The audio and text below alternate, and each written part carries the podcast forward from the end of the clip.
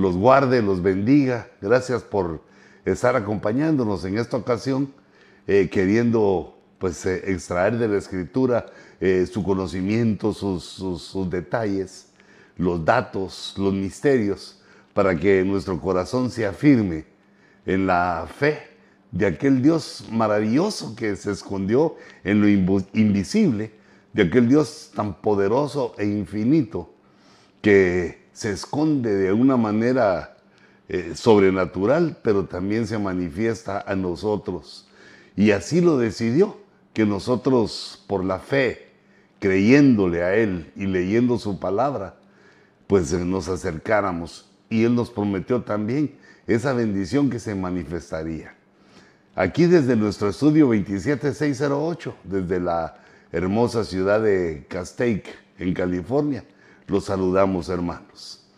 Y también le entregamos al Señor este programa para que Él eh, pues nos bendiga, nos dirija y podamos decir cosas apropiadas, correctas, verdaderas y que el Señor pues nos ayude en nuestro entendimiento para ver eh, más y más las cosas de Él. Eh, Padre, en el nombre de Jesús, Señor, te entregamos este programa. ayúdanos, Señor, para que nuestra mente, nuestro corazón, nuestra inteligencia puesta delante de tu altar, tú la tomes, Señor, y hagas una obra poderosa en nosotros. Hagas una obra de entendimiento, de, rema y de cambio también de corazón y de vida para que podamos agradarte con todo nuestro corazón. En el nombre de Jesús. Eh, amén. Y amén. Pues hermanos, como ven en, la pantalla, eh, nosotros, pues eh, bajo la la mano, bajo el entendimiento y la dirección del apóstol Sergio, inquirimos en estos siete escenarios proféticos en los cuales vamos eh, pues de alguna manera entendiendo, ubicando eh, la venida del Señor, la cercanía a la venida del Señor y esperando pues eh, revelación. Pero en esta ocasión que yo quisiera hablar de un hombre importantísimo en la escritura como lo es Abraham.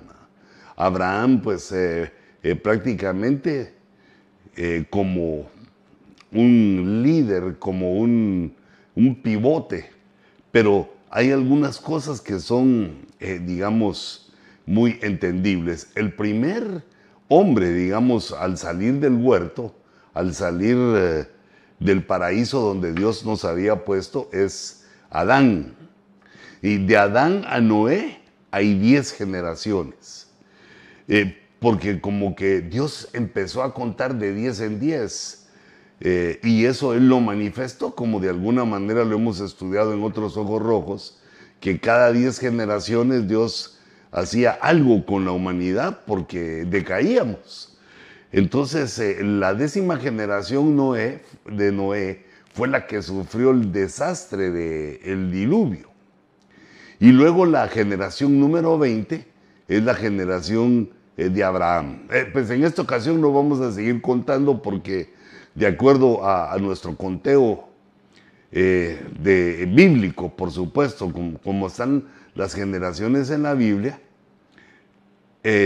Jesús es la 60, la número 60 generación eh, pero se eliminan algunas. La 60 generación, de acuerdo a lo que él tomó, eliminó a algunos y entonces cada 10 un hombre importante va saliendo. Pero yo quisiera poner nuestra atención eh, en Abraham, porque eh, digamos Abraham es el padre de la nación hebrea, digamos en cuanto a lo humano, en cuanto a su humanidad, es la fuente, es el no, no solo la fuente, sino que es el principio eh, de que podemos tomar de Israel. Cómo Dios separa por medio de Abraham al pueblo hebreo, aunque Abraham era de Ur de los caldeos. Eh, es decir, Abraham era un gentil, pues porque no habían hebreos en ese momento, Abraham es un gentil y Dios eh, saca de su simiente, que va poco a poco, eh, va creciendo su simiente, pero saca de su simiente lo que llega a ser el pueblo de Israel hasta hoy. Pero espiritualmente, por la fe, por la fe que él mostró, que es uno de los atributos y las características principales de este hombre, que le creyó a Dios, eh, también los cristianos somos hijos de Abraham por medio de la fe.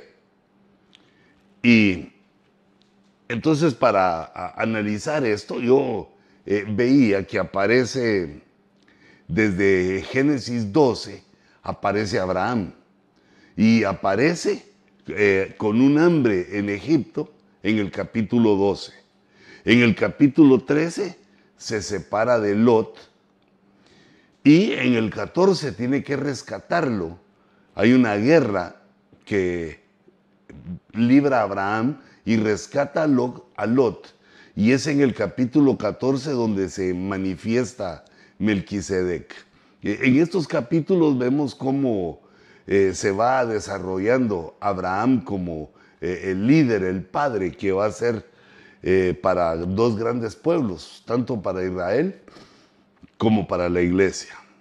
Pero me parece muy importante aquí en el capítulo 14 que intervenga Melquisedec y se lleve a cabo, digamos, la primera santa cena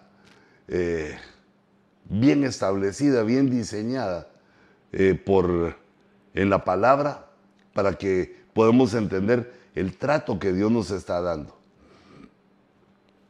En el capítulo 15, eh, Abraham tiene una experiencia única, maravillosa, tiene una experiencia tremenda con Dios, eh, con el cual logra ver varias cosas del futuro, varias profecías como Israel en Egipto y también Dios le señala el tiempo, los años que iba a permanecer Israel en Egipto. Es una experiencia gloriosa la del capítulo 15 y cómo va, eh, digamos, creciendo, va eh, adelantando Abraham hasta llegar al capítulo 16, donde aparece Ismael, que también por medio de Ismael va a ser Abraham padre de, eh, de de los de otra cultura prácticamente, de otra cultura, aunque Ismael representa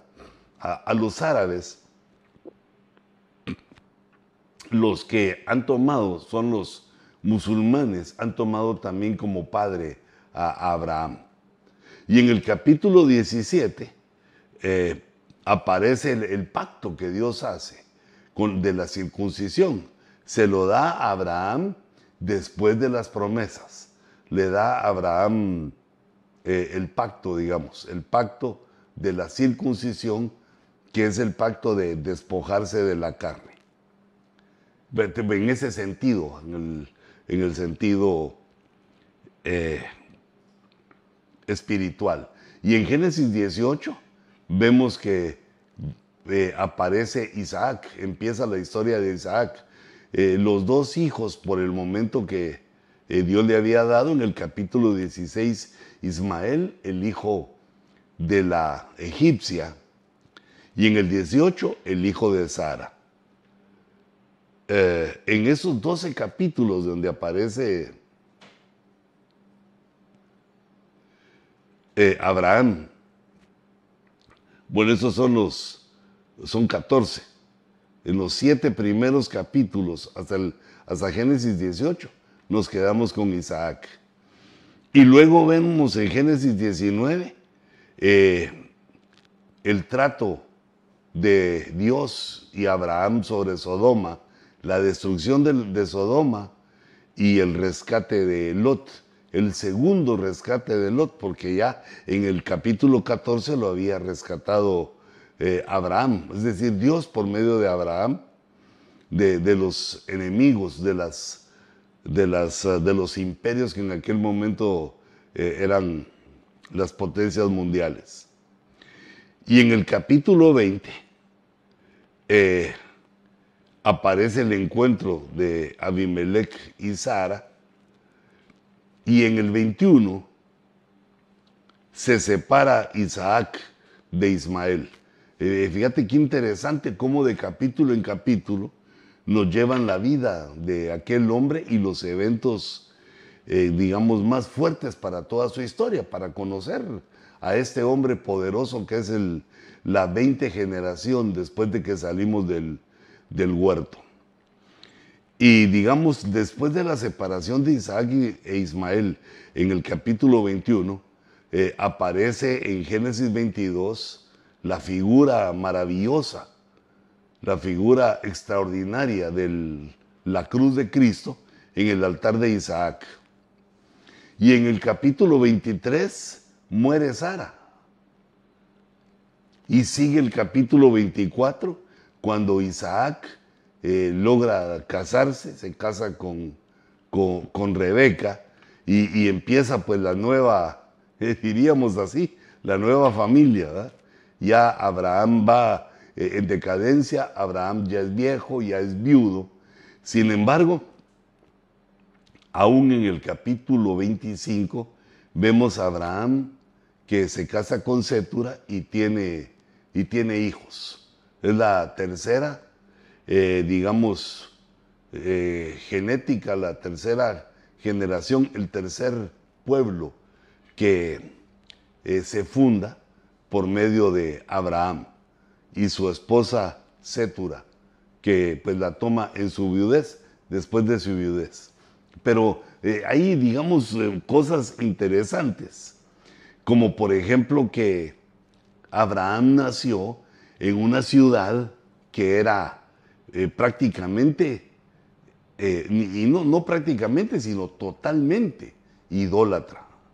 Esto lo recogemos de la proclama que hizo Josué en el capítulo 24 cuando le habló a todos los hebreos, para que les hizo memoria a todos los hebreos de cómo habían llegado ellos a donde estaban. Dice José 24.1 que reunió a todo Israel en Siquem, llamó a los ancianos de, de Israel, a los jefes, a los jueces, a los oficiales, y ellos se presentaron eh, con Josué delante de Dios. Y Josué dijo a todo el pueblo, ah, bueno, es decir, también estaba el pueblo ahí. Así dice el Señor, Dios de Israel. Al otro lado del río habitaban antiguamente vuestros padres. Es decir, Taré, padre de, de Abraham y de Nacor y servían a otros dioses. Servían a otros dioses. Habitaban allá antiguamente eh, vuestros padres. Es decir, que Abraham fue seleccionado por Dios en medio de la idolatría. Y, que el papá de Abraham, pues este, este era totalmente idólatra. Y de ahí lo sacó Dios para comenzar digamos, los comenzó a descontaminar y a dirigir para que eh, se fundara aquella nueva nación llamada Israel. Y vemos en ese proceso desde que, desde que están en Ur de los Caldeos, eh, llevan un proceso en el cual prácticamente Abraham se tarda toda su vida, en lo que Dios lo descontamina y también descontamina a Sara. Bueno, pero digamos el punto de Josué 24 es que Abraham venía de la pura idolatría. Con su padre y con toda su familia habían estado pues viviendo de eso. Entonces yo así aquí, hermanos, les, les presentaba aquí una, eh, una gráfica de cómo vino, eh, digamos, la genética o cómo se desarrolló la genética de Abraham. Y comenzaba, digamos, desde la décima generación, que es Noé, de ahí su hijo Sem, es la onceava, generación, o la décimo primera, Serug, hijo de Sem, es la doceava generación. Eh, de eso lo leí en Génesis 11, ahí se los puse, pero de ahí me brinco un poquito y llego hasta Nacor. Nacor es la generación número 18 y de ahí viene Taré, que es la generación 19, que es el padre de Abraham. Para tomarlo a él, solo una miradita con esto anterior de cómo venía. Nacor es el papá de Taré y por lo tanto Nacor es el abuelo de Abraham. Entonces Taré tuvo cuatro hijos. Tuvo Abraham, que yo le estoy poniendo ahí, recordándonos que es la generación 20 con la que Dios quiere tratar. No trató ni con Nacor ni con Taré, sino que el último trato así directo había sido con Noé, en la décima. Ahora toma a Abraham, pero Abraham tiene como hermanos a Nacor, que Nacor lleva el nombre de su abuelo.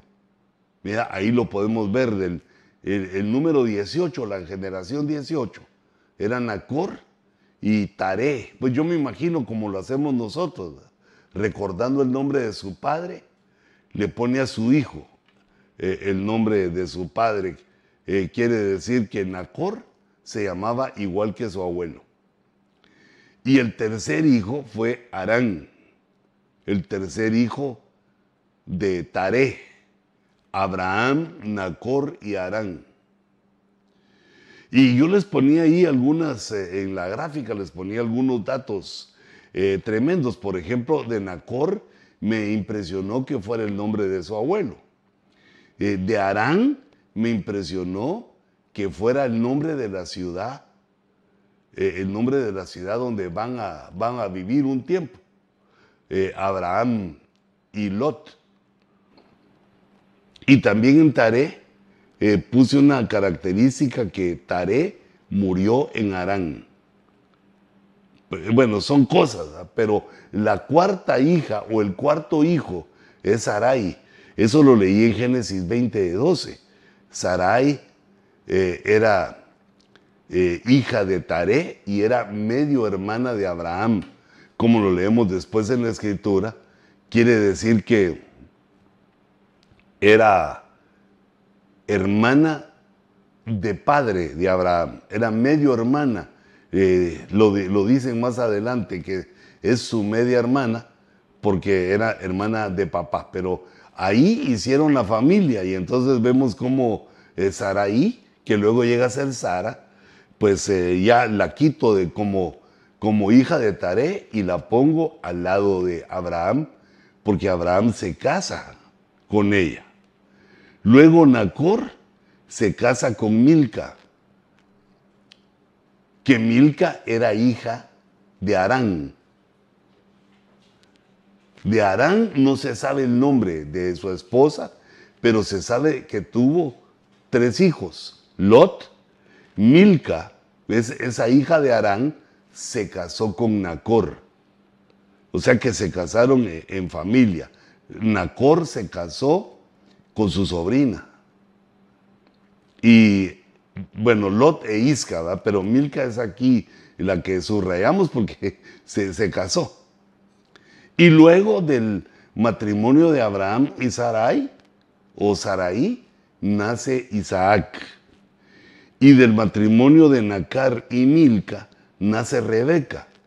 Los dos después, estos dos, eh, cuando se casan, eh, nace Jacob, vienen eh, los hijos para que siga la, genética, para que siga la edificación del pueblo de Israel y, también en la línea eh, genética del Mesías. Entonces, eh, esta familia estuvo o vivió en tres ciudades. En la ciudad de Ur, de donde Dios lo sacó, que fue la ciudad de la idolatría. Y digamos los diccionarios lo que dicen es que Ur significa, o el significado de Ur es ciudad.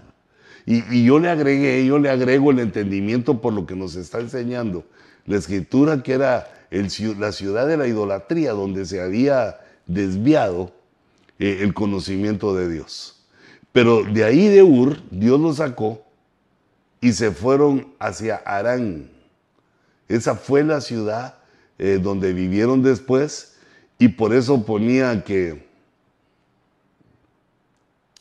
vamos a ver que Taré, el número 19, el padre de Abraham, murió ahí en Arán. En Ur de los Caldeos murió eh, Arán, el hijo de Abraham. Como es un poco confuso, quiero ir aquí despacito. En Ur murió Arán y, su padre, el padre de Abraham, Taré, murió en Arán. En los dos nombres, porque el detalle que les ponía aquí es que el hijo de Abraham, eh, no, perdón, el hijo de Taré, Arán, se llama como la ciudad donde vivieron, Arán. Y de ahí se van a trasladar a Canaán.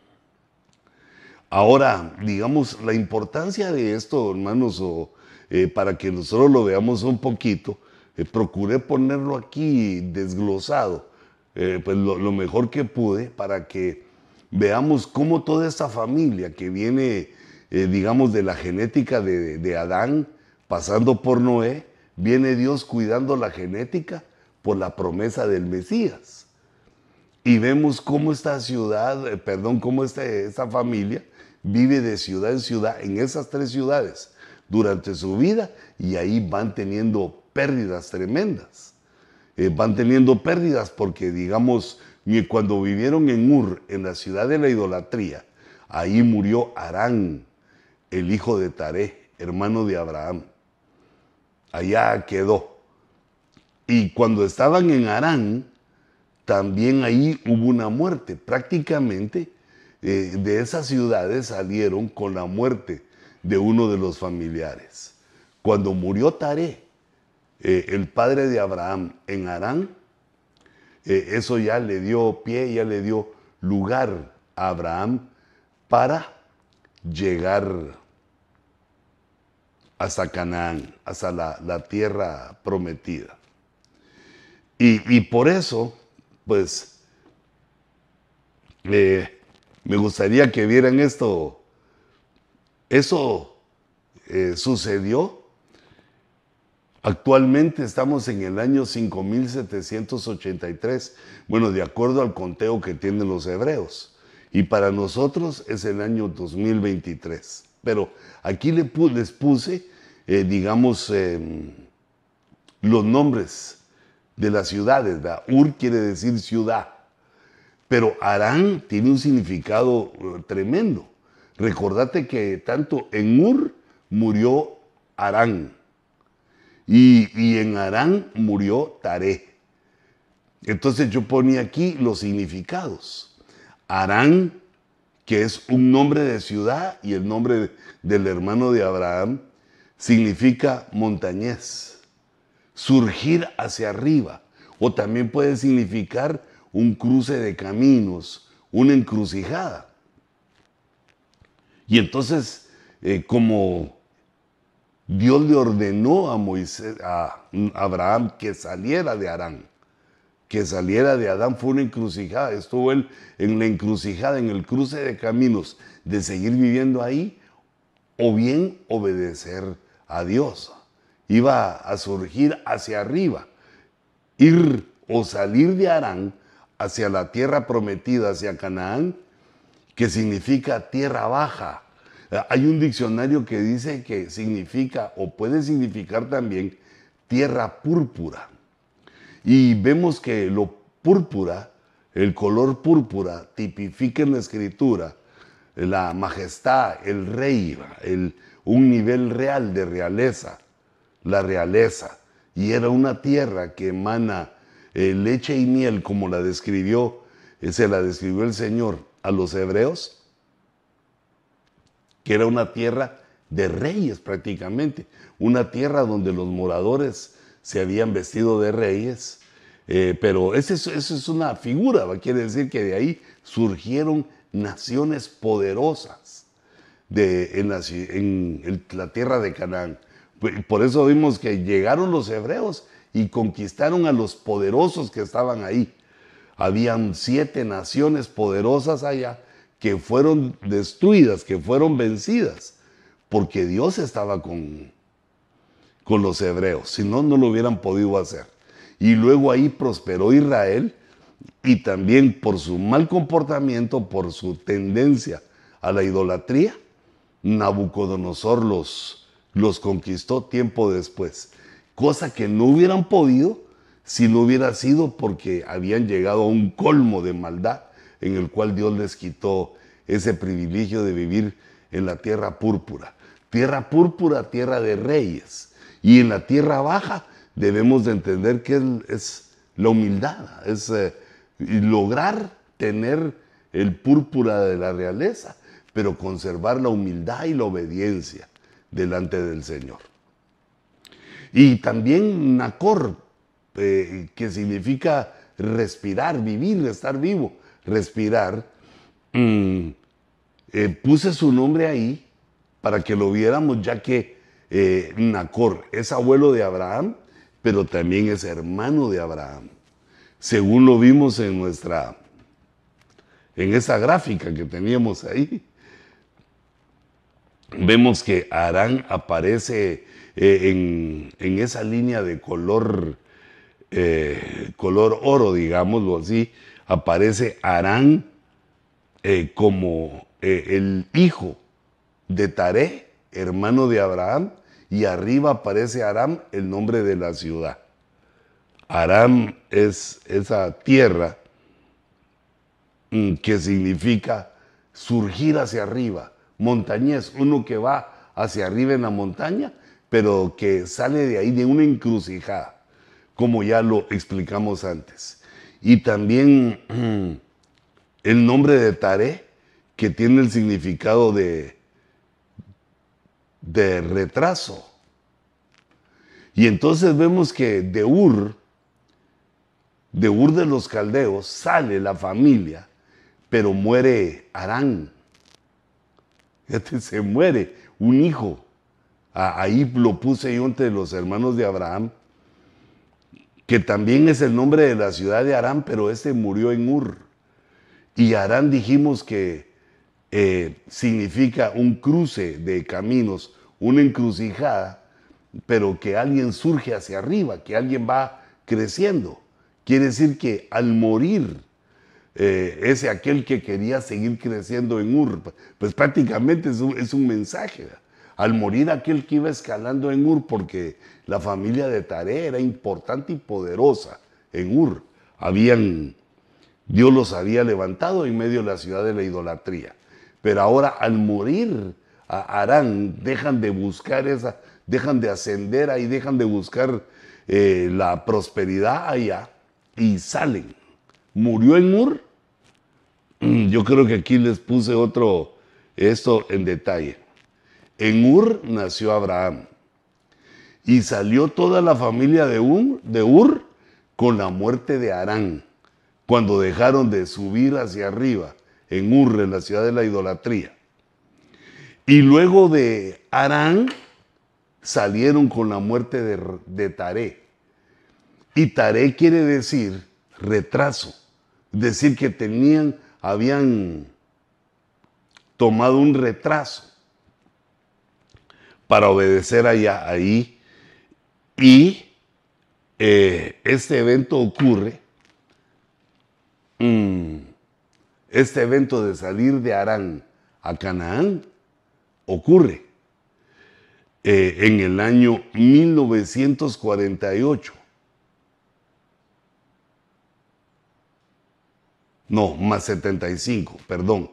Mejor le voy a poner aquí, mm, vamos a ver, mi gráfica. Es decir, Abraham nació en Ur y 75 años después salió de Arán. Abraham nació en Ur y como puse abajo, eso sucedió en el año 1948, después de que Adán salió del huerto. Y Abraham es figura de Israel. Si Abraham salió, eh, digamos, 75 años después. Nació en Ur, pero salió 75 años después de Arán. Quiere decir que ahí había vivido, tanto en Ur como en Arán. Pero Abraham es figura de Israel. Por eso ponemos aquí, les pongo aquí en la gráfica que así como salió 1948 años después de que Adán salió del huerto, también Israel volvió a surgir 1948 años después de que Jesús resucitó. Eh, es decir, eh, el primer Adán da lugar 1948 años después a que nazca Abraham.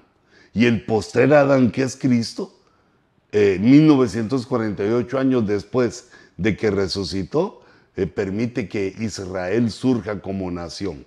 Hay, una, hay un paralelismo profético entre Abraham e Israel, que va teniendo de alguna manera como sombra la vida de Abraham sobre Israel. Y aquí lo vemos, que esto no puede ser casualidad, sino que es, eh, es una sombra hermosa, maravillosa, en la cual nos permite Dios pues discernir, entender eh, estas cosas. Cómo lo que le sucedió a Abraham le, le está sucediendo o le va a suceder como una sombra al pueblo hebreo. Y surge Israel 1948 años después de que Jesús eh, estuvo en la tierra. Pero ahora resulta que,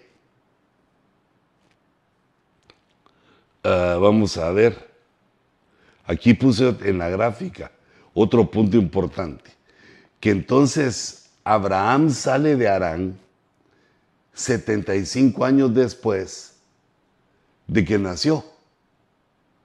Y si sumamos esos 75 años a los 1948, entonces vemos que eh, llegamos al año 2023. Quiere decir que Adán, desde que Adán salió del huerto hasta que Abraham salió de Arán, pasaron 2023 años. Y entonces esto nos hace pues pensar, que ahora Israel va a salir también de algo espiritual llamado eh, Arán, montañés, surgir hacia arriba. Va, a surgir más aún hacia arriba. Israel, eh, pues, viendo esta sombra maravillosa de cómo Abraham sale. Qué, qué tremendo esto, que Abraham sale de Arán 75 años después y, va hacia Canaán. Y nosotros vemos eh, ahora que estamos viviendo 75 años después de que Israel eh, comenzó su etapa en la tierra. Cuando Israel comenzó, eh, digamos, a existir, 1948 años después de que Jesús hizo su obra maravillosa.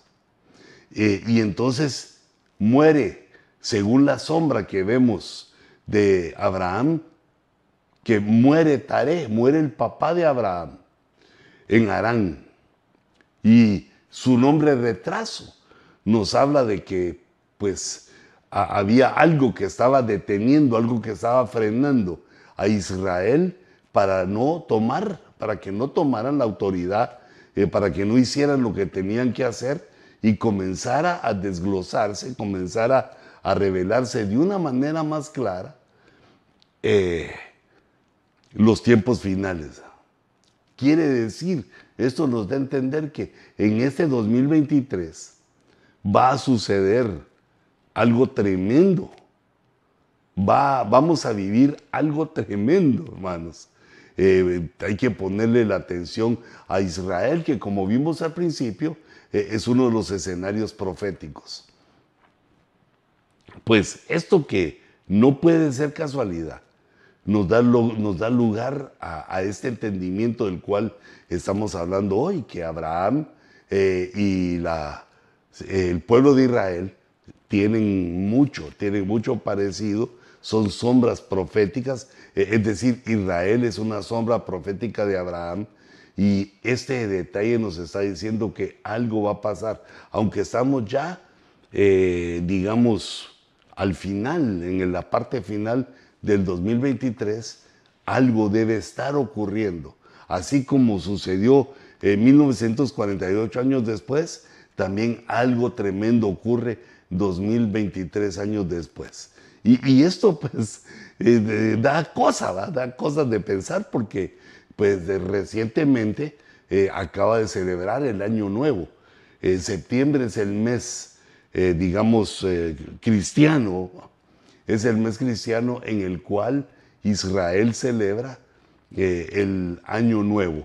Quiere decir que de una manera Israel ya está viviendo en el año 24, 5784, que es el 2024 para nosotros, pero eh, no, no, no, pero nosotros estamos en el 23 hasta diciembre, pero ellos ya cambiaron, solo que ellos tienen eh, dos conteos anuales, el conteo, eh, digamos, oficial o económico, financiero, y este conteo que es espiritual que cambia en septiembre es uno de los dos años nuevos del calendario eh, hebreo que es complejo, difícil de, entender, pero nosotros debemos de basarnos en nuestro calendario, así como este descubrimiento, eh, digamos, profético, teológico, de esos eh, hermanos de los 75 años, que 75 años después, en el 2023, salió Abraham de Arán, debemos de esperar que también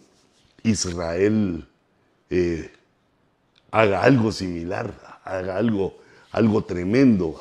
las noticias que se escuchen, que son con respecto al templo, que la preparación del templo y, las cosas del templo y las noticias son que está todo preparado, pero falta la edificación del templo, de lo cual, eh, pues en las noticias que nos llegan se habla, se habla mucho en Israel de eso. Vamos a ver, dice Génesis 12:4. Dice, entonces Abraham se fue tal como el Señor le había dicho. Y Lot fue con él. Y Abraham tenía 75 años cuando partió de Arán. Ese es, es el verso que nos hace eh, meditar en esto. Y tomó Abraham, todavía no había tenido el encuentro con Dios, todavía le faltaba la H y tampoco su esposa era Sara, sino Sarai. Tomó Abraham a Sarai su mujer y a Lot su sobrino, Lot hijo de Arán, porque Arán había muerto.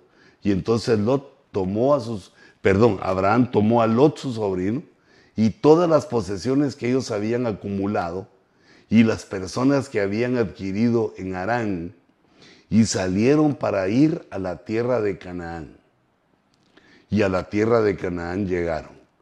Eh, es decir, que en Arán murió Taré y entonces ya quedó bajo eh, la cobertura total, ya no del abuelo de Lot, eh, Taré, sino quedó con su tío Abraham, bueno, que al leerlo vemos que, era, que fue un padre, un padre para él. Estos 75 años, digamos, no, no, es algo calculado, jalado, sino que está eh, plenamente establecido en el capítulo 12 y verso 4. Y también conforme a la historia que eh, salió con todas sus cosas Abraham eh, y su esposa y Lot, con todas sus cosas y la gente que tenía, y su destino era Canaán, la tierra de abundancia. Y digamos, se recuerdan el, el significado, la tierra baja que es la tierra donde eh, encontramos eh, la humildad, los humildes. En la tierra prometida viven los humildes y también la tierra púrpura, la tierra donde Dios lleva a los reyes, eh, a sus sacerdocios, a sus reyes, a, morar ahí.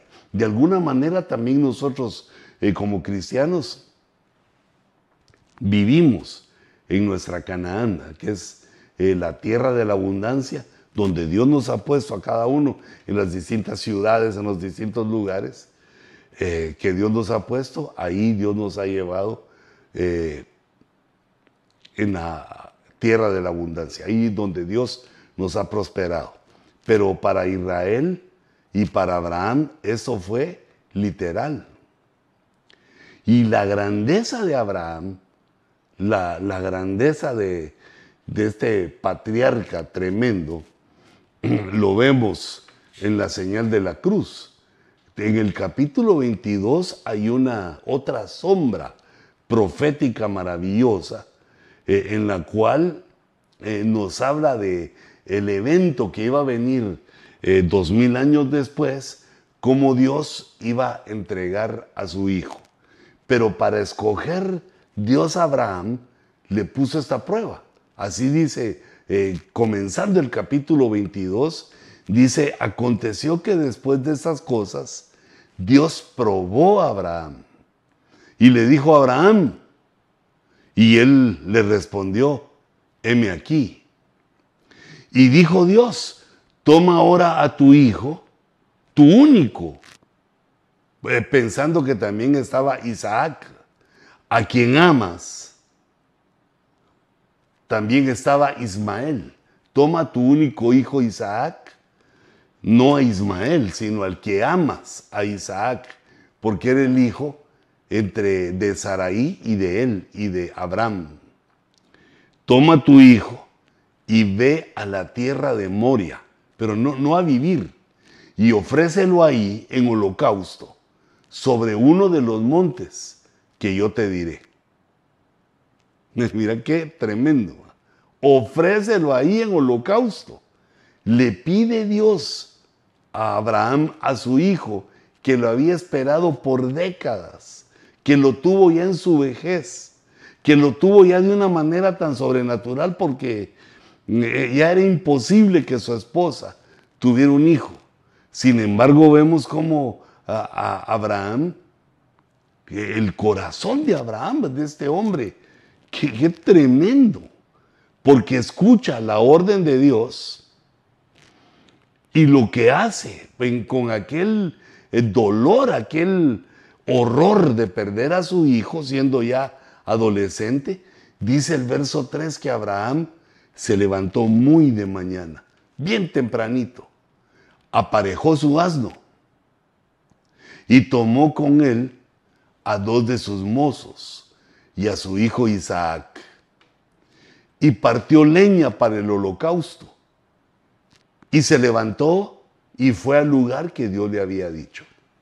Entonces aquí empezamos a ver esta sombra maravillosa en la cual Abraham es la sombra de lo que Dios iba a hacer eh, con Jesús. Es decir, que eh, el Padre decide ofrendar a su Hijo Jesús. El verbo encarna en Jesús y el Padre entrega a Jesús el verbo encarnado para el holocausto. Y dice que aparejó su asno y tomó con él a dos de sus mozos, que ahí vemos las tres cruces. Iba su hijo Isaac y los dos mozos, así como aparece en la crucifixión de nuestro Señor Jesucristo, aquellos dos ladrones a su lado. Y partir la leña nos habla de la cruz de la señal de la cruz, partió la leña para el holocausto, se levantó y fue al lugar que Dios le había dicho. Y al tercer día, en el tercer milenio después de que Abraham había hecho esto, también Dios eh, ofreció a nuestro Señor Jesucristo para el perdón de nuestros pecados. Pero dice el verso 4, al tercer día alzó Abraham los ojos y vio el lugar de lejos.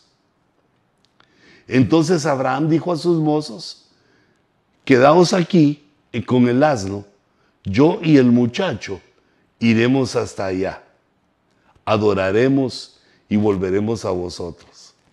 Eh, esta, eh, en este verso una de las cosas que eh, me atrae es, o, me da, que singular, donde dice yo y el muchacho. Porque en la escritura, eh, en la Biblia encontramos casi una perfección de ortografía y, una perfección en todo lo que es eh, el idioma. Está perfectamente traducido por pues, personas preparadas, muy preparadas, estudiosos que hacen esa traducción. Y nosotros sabemos que en los idiomas, eh, eh, digamos, modernos en español, no se dice yo y el otro, sino que tendría que ser aquí el muchacho y yo. Iremos hasta allá.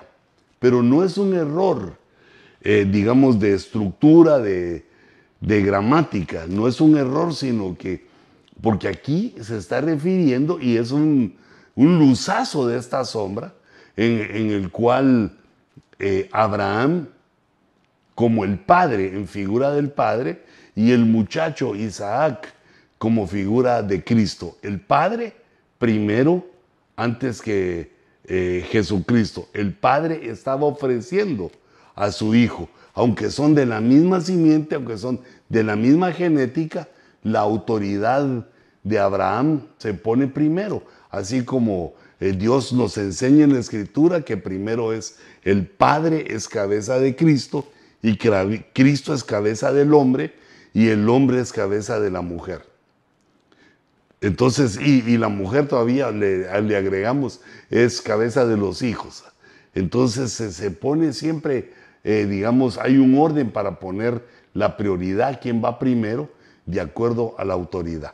Yo y el muchacho iremos hasta allá y adoraremos y, y volveremos a vosotros. Entonces tomó Abraham, el padre, la leña del, del holocausto y la puso sobre Isaac su hijo. Como habíamos dicho que la leña tipificaba la cruz, puso la cruz sobre Isaac su hijo y él la cargó.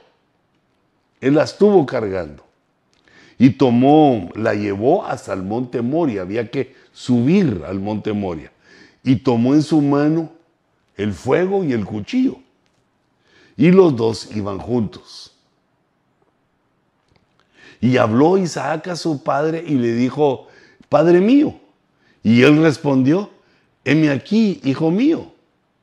Y dijo Isaac, aquí están el fuego y la leña, pero ¿dónde está el cordero para el holocausto? Y Abraham respondió, Dios proveerá para sí el cordero del holocausto. Dios proveerá para sí, hijo mío. Y los dos iban juntos.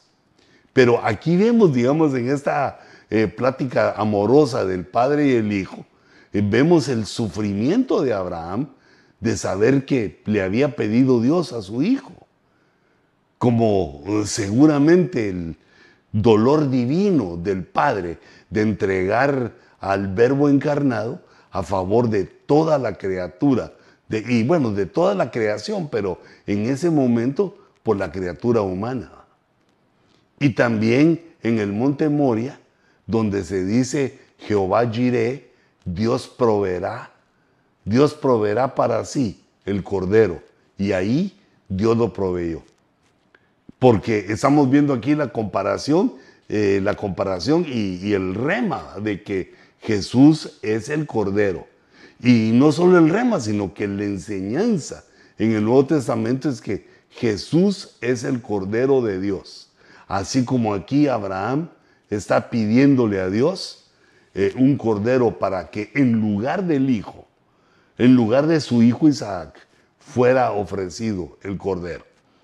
Y, vemos que así pasa. Aquí vemos la dualidad de Cristo. Cristo, eh, digamos, como hombre, el cordero, el cordero de Dios. Y, digamos, Cristo como Dios, el, el eterno, el que nunca muere el que eh, hace la, la, ofrenda, pero sigue vivo a, favor eh, de la humanidad por medio de la resurrección. Y entonces dice, llegaron al lugar que Dios le había dicho y Abraham edificó ahí el altar. El altar en el monte Moria, que maravillosamente el monte Moria es el lugar donde luego se va a erigir el templo de Jerusalén arregló la leña, ató a su hijo Isaac y lo puso en el altar sobre la leña. Todo esto la figura de Cristo en la cruz. Entonces Abraham, dice el verso 10, extendió su mano y tomó el cuchillo para sacrificar a su hijo. Estaba a punto de ofrecerlo en holocausto, porque la primera parte del holocausto es eh, que se derrama la sangre del cordero. Ay, qué tremendo, qué terrible, qué sentimiento en este momento. Pero dice el verso 11 que el ángel de, Jehová lo llamó desde el cielo y le dijo, Abraham, Abraham. Y él respondió, heme aquí. Si te das cuenta aquí ya tiene la H, ya no es Abraham, sino es Abraham. La H y la A. Y respondió, heme aquí.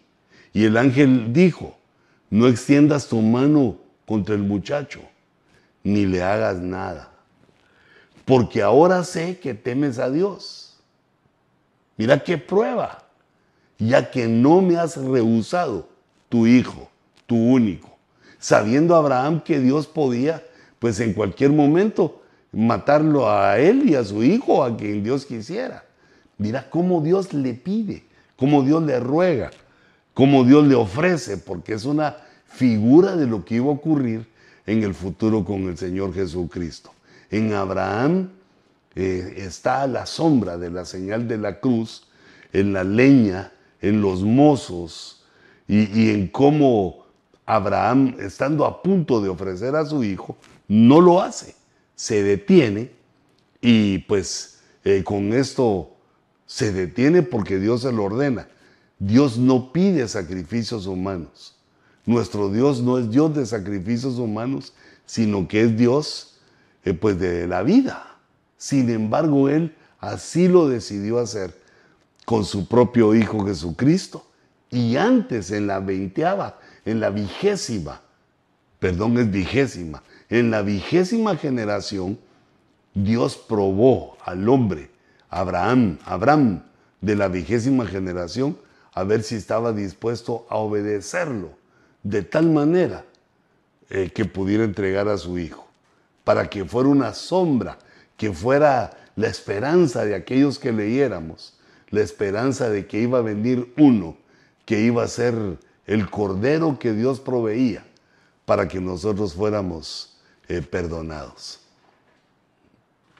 Y dice el verso 13, entonces Abraham alzó los ojos y miró, y aquí vio un carnero detrás de él, trabado por los cuernos en un matorral.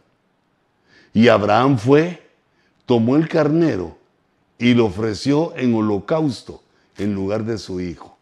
Mira esa, esa figura, esa sombra maravillosa de tanto el cordero y, y, e Isaac juntos ahí con el padre en el altar, pero Isaac es figura ahí de Cristo resucitado y el Cordero es la ofrenda que Dios recibe para perdonar a toda la humanidad. De Abraham, el Cordero e Isaac, para que lo entendiéramos nosotros, y ya en la cruz, eh, Abraham es figura del Padre de Jehová y no se mira, es invisible. Eh, Isaac es eh, en figura, es Jesucristo y Jesús está tomando el lugar del Cordero. Él es el Cordero que Dios provee para el sacrificio en, la, en las alturas de Moria. Y ahí se logra, ahí hace el sacrificio perfecto para que nosotros seamos no solo salvados, sino perdonados y la sangre de Cristo nos siga bendiciendo hasta su venida. Y llamó a Abraham a aquel lugar con el nombre de el Señor proveerá. Jehová proveerá, como se dice hasta hoy. En el monte de Jehová se proveerá. Eh, en el monte Moria, Jehová proveerá. Ese es, eh, eh, bueno, es un dicho, que importante porque nos recuerda esto. Y entonces el ángel del Señor llamó a Abraham por segunda vez desde el cielo y le dijo, por mí mismo he jurado, declara Jehová, que por cuanto has hecho esto y no me has rehusado tu hijo, tu único, no le rehusó su hijo, sino Dios lo detuvo. Y la ofrenda del holocausto fue llevada a cabo con el carnero que estaba enredado eh, con sus cachos. Aleluya. Y aquí viene la bendición, mira. Y de cierto, te bendeciré grandemente. Hasta nosotros agarramos esa bendición. Y multiplicaré en gran manera tu descendencia, como las estrellas del cielo. Eh, eh, esos somos nosotros, la iglesia. Y como la, arena en la orilla del mar es Israel. El mar y tipifica el mundo a los gentiles y, la arena tipifica a Israel. Tanto Israel eh, como los gentiles, pues viviendo eh, de vecinos, con una frontera, así como la arena y el mar. Bueno, pero eh, date cuenta de los de cómo viene la, la sombra, cómo viene enseñándonos la sombra desde el sacrificio de Abraham hasta que Jesús la cumple. De cierto te bendeciré grandemente y multiplicaré en gran manera tu descendencia. Tanto la iglesia, miles de millones, y como Israel, eh, miles de millones. Y tu descendencia poseerá, poseerá la puerta de sus enemigos. Y en tu simiente, en la simiente de Abraham, serán bendecidas todas las naciones de la tierra, porque tú has obedecido mi voz. La, grandeza de este, de este hombre, Abraham, y cómo Dios lo, lo usa como una sombra, como una enseñanza para nosotros de las cosas que ocurren. Estamos en el año 2023, que es el año 75, eh, digamos, es el año en el cual históricamente en la escritura se habla de que Abraham, Abraham sale de Arán rumbo a Canaán. Y dice, y a Canaán llegó. Y eso sucedió en el año 2023, después de que Adán salió del huerto y estamos a la espera de que ocurra algo eh, poderoso, algo similar con Israel, así como pasó con Abraham, que ocurra ahora Israel, 75 años después de que Jesús eh, murió y resucitó, 75 años después, 2023, ah, no, perdón, 1948 años después, surge Israel. Y 75 años después, para llegar al 2023, me, me, comí ese dato tan importante, que en, año, en el año 1948 surge Abraham, y en el año 1948 de Jesús surge Israel en el concierto de las naciones. Y luego, 75 años después, eh, el año que vivimos ahora, 2023, Así como Abraham salió de Arán, estamos esperando que Israel eh, también salga de Arán. Israel como figura de Abraham. Y recordamos qué quiere decir Arán, encrucijada. Ese es el año en que muere Taré, lo que lo retrasa. Encrucijada, subida hacia arriba, montañés, el que vive en el monte, en el monte de Jehová. En el monte de Jehová se proveerá. Entonces, eh, estas sombras, estas figuras, engrandecen a Abraham y es de subrayarlo eh, para nosotros los creyentes, los que somos bendecidos con la palabra, eh, subrayarlo porque estamos viviendo el año 2023 después del nacimiento de nuestro Señor Jesucristo.